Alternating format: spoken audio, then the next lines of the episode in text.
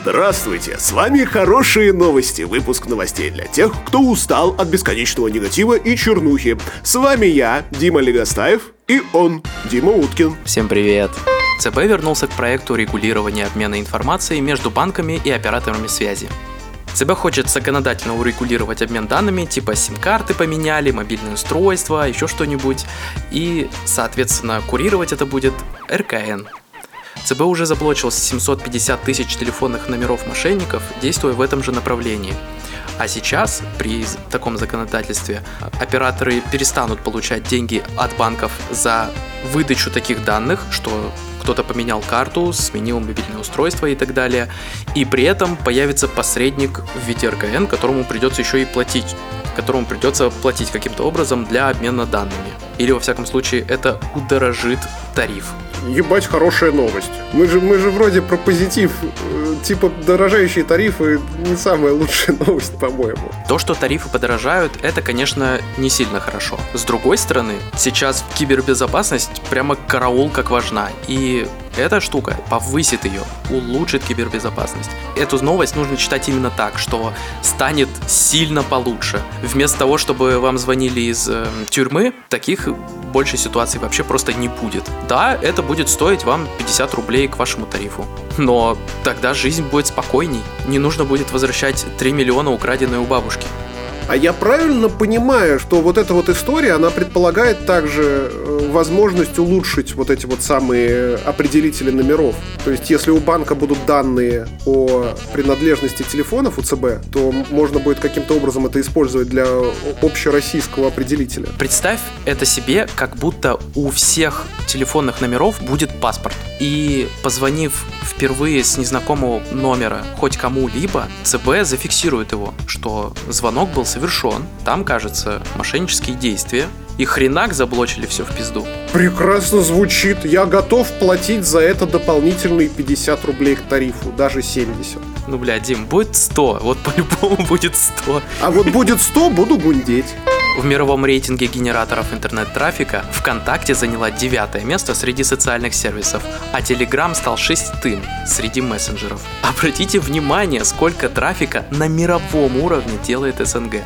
Охуеть! Ну, надо сказать, что ВКонтакте обретает большую популярность и за пределами СНГ. Сейчас огромное количество Э, появилось аккаунтов и испаноговорящих, и англоговорящих, что весьма любопытный феномен. Но, тем не менее, ВКонтакте все-таки соцсеть впрямую ассоциирующаяся именно с этим регионом. Прикольно! РСПП раскритиковал законопроект о запрете латиницы в рекламе. Он запрещает использование латинского алфавита в рекламе, то есть Wi-Fi, LTE и прочие ID, это будет по-русски, как вот сейчас э, студия Лебедева, например, делает. Но Bluetooth, э, если просто написать Bluetooth по-русски, будет, мягко говоря, непривычно какое-то время. Как с этим жить? Ну и ничего страшного. Сначала будет непривычно, а потом все привыкнут. Что тут критиковать? Нужно запретить и все, и использовать только кириллицу. Ну хорошо бы еще запретить, скажем так, умно. Например, все вывески и рекламную продукцию, которая уже вышла, ее можно реализовать до конца, пока она не выйдет из строя. А все новые рекламные материалы нужно обязательно вот с этим законом делать. Потому что сейчас выглядит, как будто всем ребятам нужно перепечатать срочно всю херню заново и, и, и при этом сделать вот эту вот тупую, э, где огромными буквами написано Intel, звездочка, а там где-то внизу просто Intel по-русски написано кириллицей. Это смешно. Ничего страшного, надо сразу писать кириллицей Intel, все к этому привыкнут примерно за месяц. А, зато это послужит отличным бустом э, для кириллицы и, опять же, для адекватного написания текстов, потому что я терпеть не могу, когда в текстах идет «увеличьте свое количество likes», и э, сделайте shares, когда каждый раз вот этот вот придурок переходит с одной раскладки на другую. Нельзя так писать. Да хорошо, что на английский еще переходит. Ты хотя бы его, ну там, в каком-то базовом варианте средний русский человек это знает и может прочитать. А все остальные ребята, они там немецкий могут использовать. Или шведский, венгерский. Ну да, давайте китайский. это самое, вообще все бренды э, будем писать на языке их оригинала. Ну и что хорошего из этого выйдет? А ничего, потому что латинских, ой, в смысле, написанных латиницей брендов станет чуть поменьше, а, а китайских, например, станет чуть побольше. Поэтому Huawei, написанный латиницей, это еще серединка на половинку. Я жесткий противник использования э, латиницы в российской рекламе, ровно потому, что если российский бренд выйдет на американский рынок, например, никто там не будет себя утруждать и писать кириллицей его название. Нет, он будет транслитерирован обязательно, даже если у него нет, хотя трудно себе такое представить, но даже если у него нет латинского написания, он обязательно приобретет его, потому что кириллицу там не понимают. Это так. И поэтому, опять же, тот же самый Huawei, он назвался вместо иероглифов латиницей. Короче, ничего страшного. Надо писать все на кириллице, а все мудаки, которые морщат жопу, пытаясь выглядеть элитарными, э, пусть с этим смирятся. Все должно быть кириллицей в России написано. Вот мое мнение. В ДНР возобновили добычу полезных ископаемых на семи месторождениях. Россия приносит новые горизонты в свое промышленное производство. Тем лучше для этого производства. Ну и в конце концов, донецким ребятам тоже нужно где-то работать, зарабатывать деньги, строить дома и растить своих детей. Здорово. Это очень хорошая новость, потому что чем больше производств, тем больше рабочих мест, тем больше денег в экономике, тем выше обороты. Это приносит жизнь в нашу экономическую систему. Очень хорошо. В семейную экономическую систему это тоже деньги приносит, и это немаловажно, скажу я вам. Прекрасно. В России запускают цифровой рубль. Прекрасная новость. Речь идет об уникальном электронном коде, или как его еще называют, токене. В пилотном проекте им станут расплачиваться с крупными банковскими организациями и компаниями, а если эксперимент увенчается успехом, то и дальше он пойдет в жизнь.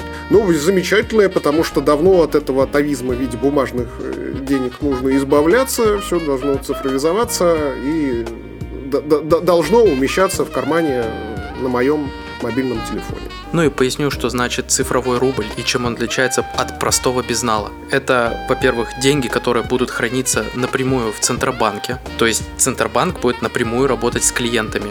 Вообще неслыханная вида, так, такого раньше не было, и, возможно, даже это будет давать некоторые послабления по кредитам. Не будет никакого тупежа, что скидывай мне на Сбер или на Альфу или какой-нибудь Тиньков. Все, никакого лимита переводов и так далее. Все внутри одного банка переводится. Очень здорово. Когда не было СБП, где сейчас берут 1% там, после какого-то перелимичивания, казалось, что переводить с карты на карту это вообще какой-то отстой. И лучше налом обмениваться. А сейчас нет. Вообще, как раньше жили-то без СБП. Вот цифровой рубль еще сделает удобней. Ну, то есть я правильно понимаю, что теперь у банков вместо гигантских сейфов, которые мы себе представляем с наличностью, будет просто чуть больше серверов, на которых будут храниться данные об обмене цифровым рублем. Ну, почти. У Центробанка будет больше серверов. А еще, поскольку это блокчейн, то там есть смарт-контракты. И об этом буквально говорят ребята, которые пропагандируют этот цифровой рубль. То есть я, Машенька, даю тебе деньги на карманные расходы. А значит, ты можешь купить себе булочку или, например, бантик. А на наркотики потратить эти деньги нельзя. Ну блин. И она будет пытаться оплатить наркотики, но у нее ничего не получится. А, то есть в определенную сумму может быть заложена цель ее использования? Да. Скидываешь Навальному, например, на, так скажем, борьбу с коррупцией, а он хоп и может только на борьбу с коррупцией потратить, а не кроссовки купить себе новые или на Мальдивы скататься. Вообще прекрасно. Звучит как отличный инструмент для борьбы с разного рода мошенничеством. С наличной валютой и с э, электронной банковской валютой существовала определенная проблема, когда у тебя э, определенная сумма попадает на чей-то счет, впоследствии юридически невозможно определить, какие именно денежные средства принадлежали некоему лицу до поступления на этот счет. То есть вся валюта смешивается, и дальше их разделить невозможно. И невозможно сказать, что, например, вот эти деньги получены от террористов каких-нибудь, то есть вот каких-то, э, каким-то незаконным путем. И, соответственно, и изъять их в этом случае нельзя, ровно потому что не, не может следственный орган определить, что именно нужно изымать. А вот эти вот записи о том, где, когда и кому принадлежал конкретный цифровой рубль, позволят этой ситуации избежать. И, в принципе, такой процесс, как отмывание денег, будет невозможно. Очередные вести про новую Икею. Новый владелец завода Икея в Новгороде планирует перезапустить производство за 2-3 месяца, что, честно говоря, звучит крайне оптимистично, и я надеюсь, что у него все получится, потому что такое крупное производство, как у Икеи, возобновить, это не цветочки вам полить. Там задействованы тысячи человек, огромное количество различных э, процессов от э, документально-бюрократических э, до самых элементарных э, процессов на найма, потому что вряд ли вот эти вот все ребята, которые там работали, сидят и ждут, когда же им снова можно будет выйти и поработать. Скорее всего, придется и новых людей нанимать, если не полностью, то как минимум частично. Это все очень сложно, и слабо верится, что это можно сделать за 2-3 месяца, и если у них это получится, я им просто похлопаю. Ну, кстати говоря, я блин, уже куда не захожу, везде вижу какие-то куски, ошметки Икеи. То столы какие-нибудь продаются, то диваны из нее. Акулы вот повсюду вообще. Раньше что-то типа акул нету в Икее, а как же жить? А теперь, блядь, акулы повсюду. Я такой, да что такое?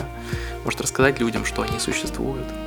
Ты не замечал, что появилось какое-то засилье плюшевых гусей? Как-то... Я аж спрашивать стал людей. Серьезно? Они. Да. Я, я просто, они из ниоткуда появились, вдруг повсюду плюшевые гуси, как спиннеры.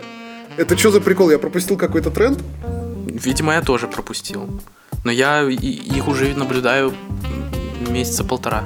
Если вы нас слушаете и знаете, в чем прикол гусей, пожалуйста, напишите в комментариях. Очень интересно. Поехали дальше. Путин поручил представить проект указа по цифровому удостоверению личности. Вот буквально недавно мы рассказывали про то, что ему рассказали о проекте этого самого удостоверения личности, и вот он уже пустил дело в ход. Замечательная новость. Процесс потихонечку идет. Напомню, что я хотел QR-код, а Дима чип в, себе, в себя вживить. Точно. Это было бы очень удобно, между прочим. Чип нельзя потерять. Прямо как жопу. Ты же знаешь э, шутку про жопу и паспорт? Открываешь паспорт на последней странице и читаешь. Жопа гражданина Российской Федерации является основным документом, удостоверяющим личность гражданина Российской Федерации на территории Российской Федерации. Жопу обязаны иметь все граждане Российской Федерации, достигшие 14-летнего возраста и проживающие на территории Российской Федерации. Жопу, в которой внесены сведения, отметки или записи, не представленные настоящим положением, являются недействительными. Срок действия жопы гражданина от 14 лет до достижения 20-летнего возраста. Простите, простите, пожалуйста, школьная э, школьная присказка «Моя жоп не бумага, а твой хуй не карандаш» обретает смысл. Министерство просвещения Российской Федерации ставит задачу к концу 2024 года создать школьный театр в каждой школе, сообщил глава министерства Сергей Кравцов. Не могу не приветствовать данную инициативу. В принципе, я считаю, что в школе, помимо скучных уроков, которые подавляющее большинство школьников, ну, по крайней мере, в мое время, я не знаю, какие школьники сейчас, но в мое время подавляющее количество школьников считало их довольно скучными. Должны быть различные активности, которые развивают и раскрывают таланты молодых людей. Ну и всяко лучше, чем клей по подъездам нюхать. Напомню, что сейчас школы укрепнились, и может быть у одной школы несколько зданий, которые раньше являлись каждой школой. Поэтому театров будет не так много, как, собственно, зданий школ. И действительно, для каждой, если организовать школьный театр, как и, собственно, остальные кружки, тоже бы хорошо. Танцевать люди тоже хотят. Э, играть в шахматы, шашки, в компуктеры. Это тоже важно. Законопроект о белых хакерах вызвал вопросы у силовиков. Итого, законопроект изменения 272 статьи УК РФ могут отложить. Суть в том, чтобы разрешить нанимать профессиональных взломщиков, чтобы платить им деньги, и они как бы взламывали тебя. Сейчас только ФСБ может сертифицировать уровень безопасности. То есть, ну, посмотрит, как вы там работаете, можно ли как-нибудь глупым способом взломать ваш э, сервер. И если нет, то выдает вам специальный сертификат. Это круто и нужно, например, для контрактов с ГОСами. Между прочим, не все этот сертификат могут получить. У некоторых очень даже не получается. Но некоторым компаниям уровень требований ФСБ это ну прям начальный уровень. Они хотят намного большего. И тогда они нанимают ребят или объявляют такой так называемый баг баунти, то есть оплата за каждый найденный баг. И чем типа страшнее баг, чем через него можно там больше украсть, соответственно, за него платят больше. Но в России это очень серая схема, и если ее объявить, то могут, например, из ФСБ прийти и сказать, а что это вы? А, а дайте, пожалуйста, контактики этих людей. Вот куда вы платили?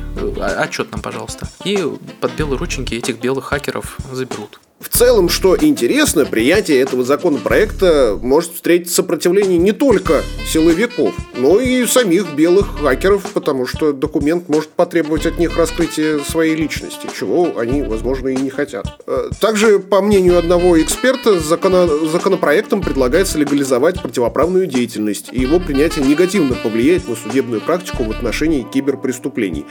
В целом, как будто бы этот закон может привести к тому, что любой любой черный хакер в суде сможет апеллировать к тому, что на самом деле он белый хакер и ничего плохого не хотел, просто не успел передать данные в компанию. Ядерный круговорот во благо природы. Росатом прошел очередной этап к замыканию топливного цикла, то есть перехода к возобновляемой ядерной энергетике. В Белоярске в одном из реакторов уже 98% возобновленного топлива. Росатом стремится к тому, чтобы минимизировать потребность в природном уране и сокращает объем выбросов. Ну, то есть уже что вообще никак нельзя больше использовать. Хотя, например, в США отходы просто аккуратно складируют для потопков. Ну, они, наверное, пригодятся. Например, русским. И, кстати говоря, урана на Земле маловато. Есть Эльдорадо в Канаде, Юта в США, Конго для Франции добывает. И вот эти вот все месторождения однажды могут опустить. И ничего нового не разовьют. Россия готовится к этому уже сейчас. Здорово.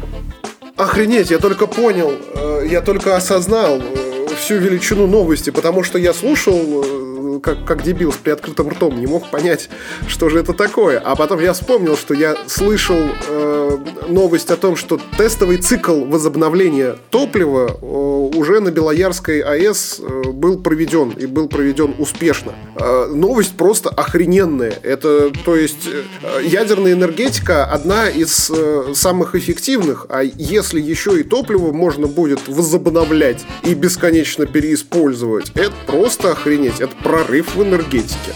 Это путь к тому, чтобы стать атомной сверхдержавой. Посмотрим, конечно, что там у наших западных коллег будет с термоядерным синтезом. Они недавно добились больших успехов. Но в целом это хороший конкурент их исследований. Ты так говоришь, как будто Россия не атомная сверхдержава. Сверх-сверхдержава в таком случае. Ростех выполнил тестовую беспилотную доставку грузов за полярным кругом. Ранее был просто вертолет, а сейчас он уже полетал. В 30-градусный мороз, доставляя по 10 килограмм в одну сторону, летал через Обь, то есть около 17 километров. Мы, по-моему, говорили, что это будет дороговато и нерационально, оказалось очень рационально. Через замерзшую реку, вместо того, чтобы пускать людей или наводить какие-то мосты, просто пускают вертолет. Идеально. В Боливии начал работать комплекс по производству радиофармпрепаратов, построенный Росатомом. Это, если что, средняя часть Южной Америки. Комплекс обеспечивает 5000 человек в год. Производить радиофарму нужно, чтобы диагностировать рак, чтобы лечить его несколько заранее, чем когда человек уже почти умирает. Здорово, что Росатом делает такие вещи. Это просто охрененная новость, которая рассказывает не только о том, что в мире не только становится легче приобрести радиофарм препарат, потому что их больше производят, а, соответственно, и приобрести их будет легче, что в общечеловеческих мерках вообще прекрасно. Но и демонстрирует пример влияния той самой пресловутой мягкой силы государства, которую оказывает Российская Федерация. Это ж прикольно, когда на другом конце мира Россия Россия строит прикольные штуки. Генеративный искусственный интеллект повлияет на 300 миллионов рабочих мест в развитых экономиках. Между прочим, это фактически все США встанет и выйдет, потому что 300 миллионов это вот примерно сколько людей в США вообще живут. Ну так, на минуточку. А в США инвестиции в искусственный интеллект составляют около 1% ВВП. Правда, к 30 году, но это охренеть какая большая сумма. Это просто караул. Но сейчас будут новости, которые объяснят, как так получилось, почему туда вложили деньги. Потому что все вышли и рассказали, у нас тоже есть ИИ, у нас тоже есть нейросетки, сейчас все будет чики-пуки, у нас тоже, смотрите, чат, тоже, смотрите, вот здесь мы будем использовать. Вообще все здорово. Это показывают в первую очередь инвесторам. В целом, с этой точки все выглядит довольно пугающе, и даже мне немного не по себе от этих новостей. Но если мы вспомним опыт прежних времен, каждая научно-техническая революция уносила и вымывала с рынка огромное количество профессий, после чего на их место приходили новые, интересные и разнообразные профессии с более лайтовыми условиями труда для, собственно, работников. Будем надеяться, что и в этот раз произойдет нечто подобное, потому что в том числе для обслуживания этих самых нейросетей нужны люди, э, и, возможно, и, возможно, появится потенциал в многих других вещах, которыми не занимались ранее, чтобы не тратить на это человеческий, человеческий ресурс. На последний пункт я бы обратил особое внимание. Нужно искать точки роста, а те, кто не хочет их искать, они как-то смогут дожить свой век. Это гарантированно. Все же государства стремятся к социализации. Дожить сможете. Huawei заменила тысячи запрещенных США деталей в своих продуктах. 13 тысяч деталей в устройствах за три года они заменили. Это, между прочим, неплохая цифра. Тем не менее, ребята заявляют, что очень даже не хотят никаких чат GPT делать и вообще быть хоть как-то причастными к нейросетям, кроме как быть базовой платформой для всех этих технологий. Мы не хотим делать никакие нейросети, мы хотим стать NVIDIA для вас. Сделать так, чтобы только на нашем оборудовании вы хотели разрабатывать свои нейросетки. И Huawei это не просто может сделать, она делает это уже пару лет. А это, кстати, очень неплохой мув. Вместо того, чтобы бороться с другими гигантами и конкурировать нейросетками, сделать так, чтобы эти гиганты боролись за твое внимание. Очень здорово. Да, были ребята, которые в золотую лихорадку зарабатывали не тем, чтобы добывать золото, а продавали кирки, джинсы, предметы для добывания золота, там, вымывания из земли, какие-нибудь такие корзиночки. И фамилии многих из этих ребят мы знаем до сих пор в качестве современных брендов. Поучительная история. Привет, Левайс. МТС планирует этой осенью запустить собственный видеохостинг в расчете привлечь на него часть российской аудитории YouTube и TikTok. Ядром проекта станет уже существующий сервис игрового стриминга VASD, который оператор хочет доработать целом новость отличная. Я не сильно верю, что у них получится какой-то сильно прорывной продукт, но при этом чем больше видеохостингов, тем больше конкуренция. А чем больше конкуренция, тем больше мотивация у каждого из участников рынка шевелить лапками. Будем надеяться, что это благоприятно повлияет на рынок, и у нас наконец-таки появится достойная замена этому их YouTube. Китай заявил, что выступает против любой принудительной продажи TikTok. Что, собственно, произошло? США потребовала э, принудительного выхода китайских э, владельцев из компании. А Китай э, спросил, а не охуели ли вы? Э, вот. Собственно, воспротивился принудительной продаже ТикТока вот туда, на Запад. А при этом сама по себе принудительная продажа подорвет доверие инвесторов в США. То есть они совершат себе медвежью услугу. Вот. Опять же, продажа ТикТок невозможна без согласования Китая так как такая сделка предполагает экспорт китайских технологий. Очень хорошая новость, э, замечательная, потому что все в мире средства массовой информации не должны концентрироваться в одном месте. И должна быть хотя бы одна площадка, которая не резонирует с основным передатчиком новостей в нашем мире. Это пахнет хоть какой-никакой независимостью э, данных ресурсов. Независимостью от американского мнения, естественно. Да, это действительно очень важно и круто. Потому что, ну, мягко говоря, так нагло предлагать деньги, просто типа кидать их в лицо и говорить, что типа теперь вы наши. Нет, не ваши. Ну, есть вещи поважнее денег. Можете хоть тройную цену принести, но мы не продадим. Потому что мы хотим вот по-другому. Федеральная торговая комиссия оштрафовала Epic Games на 245 миллионов долларов. Причиной штрафа стали так называемые темные паттерны в игре Fortnite. Они заставляли совершать непреднамеренные покупки. Epic Games использовала разные дизайнерские уловки. Случайные покупки совершали как дети, так и взрослые. Это совершенно охуенный процесс развития дизайн-этики, потому что в целом темные паттерны и всевозможные уловки для выкачки денег в последнее время одолели игры.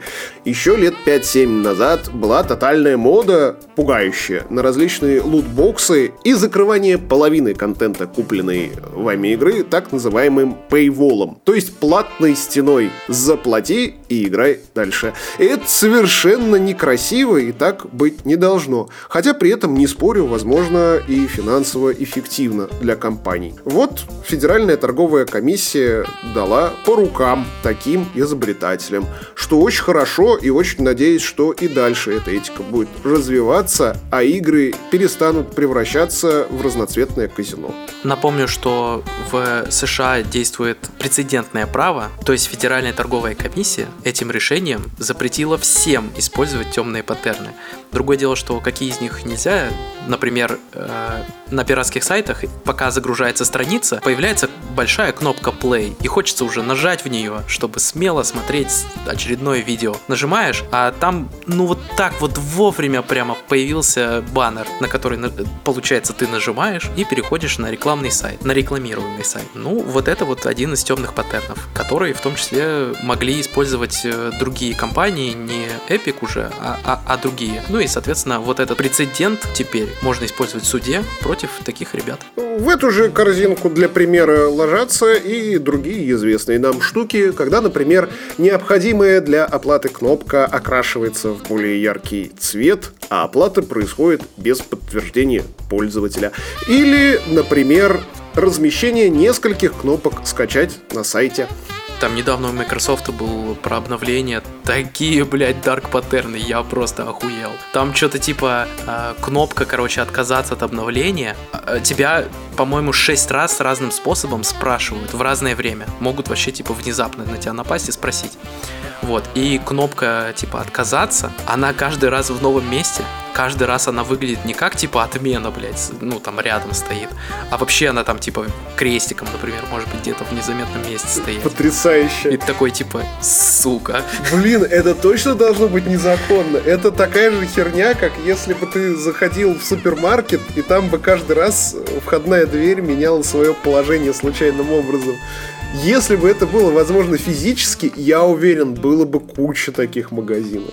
Подожди, не входная, а выходная. Ну, вообще Икея делает, э, ну, в каком-то смысле похожую штуку, что ты, ну, типа, можешь по этому лабиринту ходить, ну, годами. Тут же можно и поспать, и поесть. А некоторые не могут оттуда выйти и остаются там работать. Подкаст «Хорошие новости» можно слушать во Вконтакте, Яндекс Музыке, Телеграме голосовыми сообщениями, Рутюбе и Ютюбе, Apple подкастах и подписываться на RSS в вашем любимом приложении для подкастов. Для этого заходите на Мейв и кликайте на RSS. А на этом все. С вами были Дима Уткин и Дима Легостаев. До новых встреч!